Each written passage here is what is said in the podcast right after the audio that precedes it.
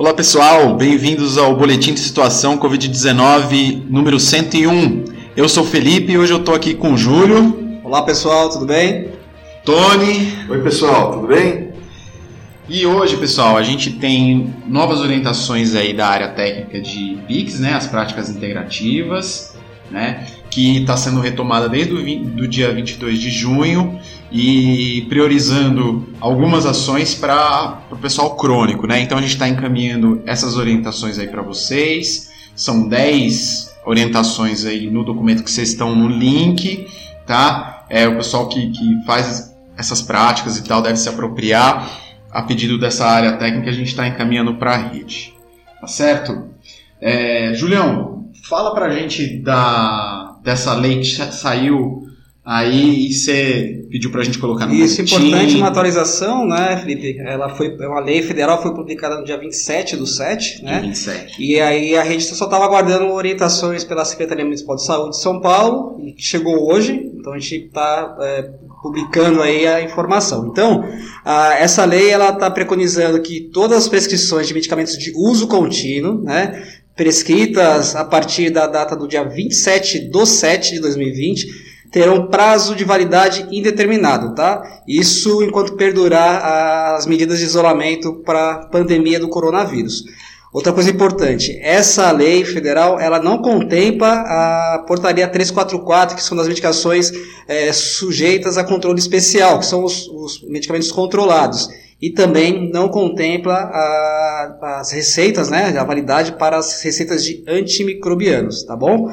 E reforçar aí uma, o fechamento dessa informação, Felipe, uhum. é, que é importante aí as equipes de estratégias manterem monitoramento desses pacientes né, com doenças crônicas, né? Porque essas receitas espe especificamente são as de uso contínuo, que não vai ter uma validade é, determinada, então é indeterminada, então vale a pena o monitoramento desses pacientes, os diabéticos, hipertensos, tá? Pela equipe da Estratégia de Saúde da Família. Ô Júlio, é, essa coisa de, de ter essa validação contínuo e tal. É, qual o cuidado para a unidade justamente não perder mão, né? Porque tem um risco aí, você acha, é, de perder esse cuidado? É, é importante para não, não, isso não tornar um, algo mecânico, né? Com essa lei vir para tirar o, o, olhar do cuidado. Então, é, é a ideia é é, mediante a pandemia, restringir um pouco essa movimentação do usuário para retirar a medicação, para renovar em, consultas, porém o cuidado em relação ao segmento terapêutico né, da, desses pacientes é importante ser seguido. Então a, a, equipe de saúde tem que estar muito atenta a esse processo. É, uma lei ela não vai substituir o, o cuidado, né, ela vai só organizar nesse período de pandemia a, a questão da validação né, da, da receita, no caso não vai precisar validar essas receitas é, por um período da, da pandemia, porém o cuidado ele tem que ser contínuo aí, tá bom? O Júlio, o que você falou é muito importante. Lembrando que as equipes elas devem se organizar é, diante de todos os profissionais que compõem a equipe, né? Então esse é o momento, é, aproveitando esse momento de retomada é, e essa nova, essa nova, esse novo caminho que a gente tem no pós-coronavírus é, no pós não, né? Porque a gente ainda está é, com eles, né? É Mas é na, na, no, no, começo das, das agendas, é, na retomada, o que eu quero dizer na retomada, foi isso que eu quis dizer, né? Então, e aí todos os componentes da equipe participarem disso. Ah, e dessa forma, é, acho que ajuda, a equipe mesmo vai se programar melhor, e o paciente também estará mais acostumado com esse novo recomeço, Correto. digamos assim, né? Então ele possivelmente aceitará com maior facilidade o enfermeiro, o farmacêutico, é, mesmo os ACS, os técnicos de enfermagem e outros componentes da equipe, no cuidado dele.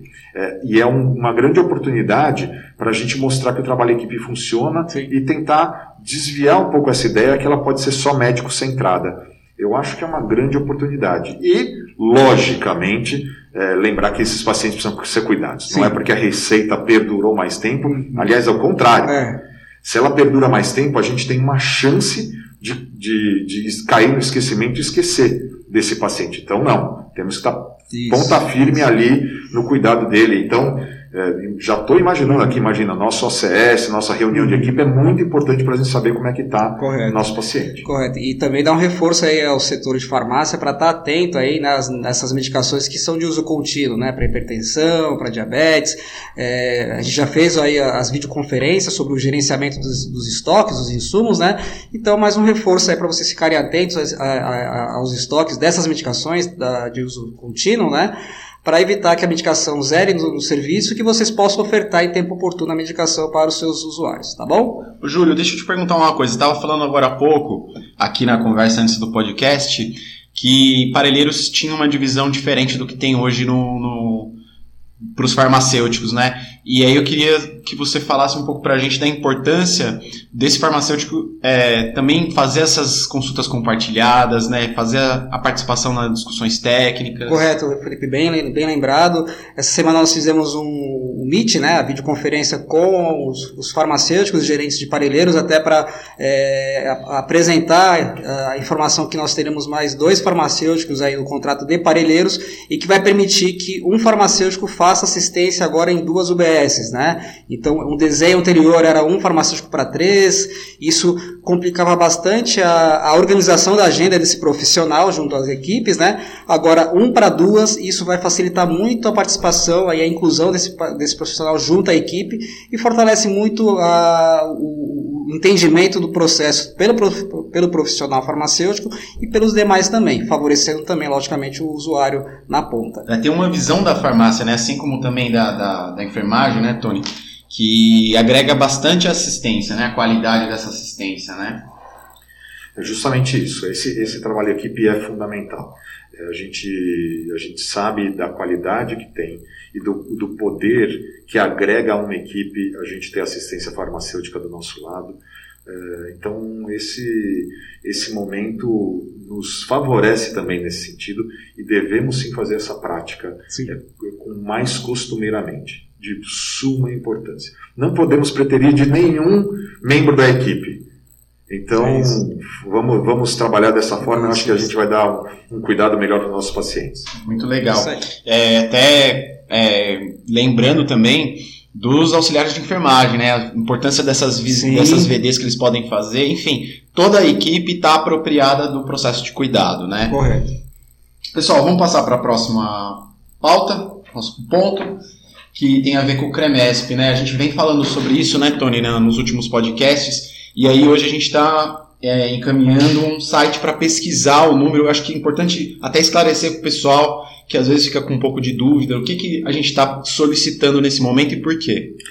É, então, essa demanda, Felipe, todos nós sabemos, ela não é nova, né, da, da regulação, aí, da regulamentação, principalmente dos, dos responsáveis técnicos, mas e por conta da, da, do momento mais crítico da pandemia a gente fez uma parada, né? Mas retomando isso, algumas unidades eles acabaram trazendo alguns questionamentos e aí uh, eu fiz uma conversa com, com alguns pessoal do Cremesp e lá combinamos da seguinte forma. E este é o motivo por que encaminhamos aquela planilha, tá? Que se preenchêssemos a planilha, nós aqui eh, da sede organizamos essa, essas, estamos organizando tanto nome, que né, a identificação da, da, do serviço junto ao seu endereço, e aí pedimos para vocês nas unidades colocar, colocarem apenas o número de registro do, no CRM. E esse número de registro Importante vocês lembrarem que ele começa com 9. Ele tem que começar com o número 9, tá bom? Uh, tem uma. No link hoje aí no, no podcast, a gente vai mandar após é, o podcast, né? No boletim, a gente vai mandar o link onde dá para procurar, né? Onde, onde a gente faz a procura desse, desse registro. Mas veja bem, o que, que combinamos lá no CRM? O combinado foi o seguinte: a gente vai mandar essa planilha para o CRM, para o CREMESP, e ele vai indicar para a gente o que tem de irregularidade, digamos assim, né? o que está faltando, quais são as inconsistências que tem dos dados dos nossos serviços lá no CRM. E assim, eles enviando, eles nos enviando, a gente devolve para cada serviço, e dessa forma fica mais fácil para fazer, a, é, regulamentar tudo isso, não só em relação ao RT, mas em, em, em outras questões junto ao CRM. ok? Então o que a gente pede para vocês é que vocês preencham se preencher apenas o número de registro no CRM, naquela planilha que a gente mandou, apenas o número já é o suficiente. Não precisa preencher a, o número mais o RT antigo e o CRM. Não é necessário. Agora, se você não tem o número do CRM, mas tem o número do RT com seu CRM, o RT antigo, não o que você deseja, o antigo. Aí, ok, também é uma outra forma de, de fazer a pesquisa.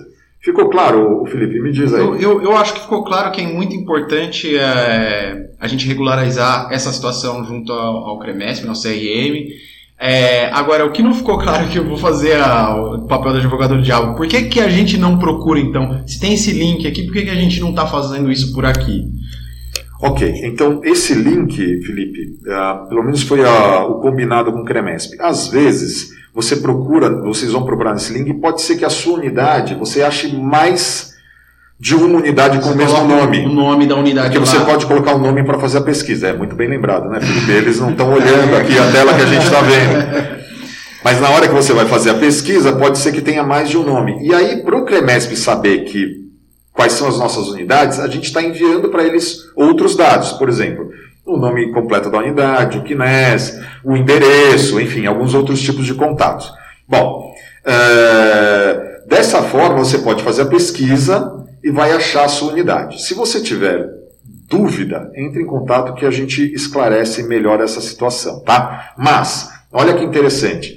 Quando vocês terminarem de preencher a planilha online, nós vamos mandar essa planilha para o CREMESP e eles vão devolver com todas as inconsistências e pelo que eu entendi, é, há uma grande chance da gente conseguir reunir todos esses dados, ou essa papelada, digamos assim, todos esses documentos que estão faltando, e levar de uma vez só. É, não necessariamente vai precisar fechar a agenda do RT, é, enfim, ou dispensar. Não, se a gente fizer um, uma organização direitinho disso, uma coisa mais bem feitinha, uma ida, duas idas no máximo já resolveria isso e pode ser por qualquer um funcionário aqui da ASF, não necessariamente é, o seu RT fechando a agenda e causando todos esses essas mazelas aí que vocês reclamam muitas vezes, né? Acho que é importante então só deixar bem frisado, né, Tony, que é, a gente não vai procurar daqui porque é, às vezes tem várias unidades com o mesmo nome é, e a unidade sabe o seu endereço, fica mais fácil Fica, e é uma coisa que a unidade tem que se apropriar também, né? Então, desse, dessa regulamentação, a gente está facilitando aqui, mas é algo que também é importante a, a unidade estar tá, acompanhando. E aproveitando a, oportunidade, nós também estamos aí reforçando a, a, questão dos RTs, tanto da Odonto e também RT de enfermagem, ah, tá? Legal. Esse processo para ambos os conselhos está sendo feito de forma remota. Nós estamos encaminhando os e-mails, informando todo o passo a passo e toda a documentação para regularizar a RT de enfermagem e da Odonto está sendo feito de maneira remota. Então, é, é uma maneira de otimizar o tempo também, tá bom? Muito bem, pessoal. Eu vou só aproveitar para lembrar que as nossas ações comunitárias continuam sendo importantes. Tem um espaço lá para anotar as PICs, inclusive. É importante a gente lançar no procedimento as PICs. Eles, o pessoal está cobrando bastante isso a gente também. Só, só uma lembrança, né, gente? É, eu sei que é muita coisa aí, mas é, isso entrando no processo de trabalho, isso vai fluindo, né? É, e queria agradecer muito, Júlio, Tony, pela participação de hoje. Acho que foi bem legal, né, a nossa conversa. Com certeza. Exatamente, bem legal. Valeu, Felipe. Mais alguma coisa que você quer falar? É, acho que é isso. Tra... Mãos à obra, mãos ao trabalho, né? É isso que a gente precisa nessa retomada, né? Vamos juntos nessa. Vamos aí, pessoal. Obrigado pela atenção. Até a próxima. Até mais.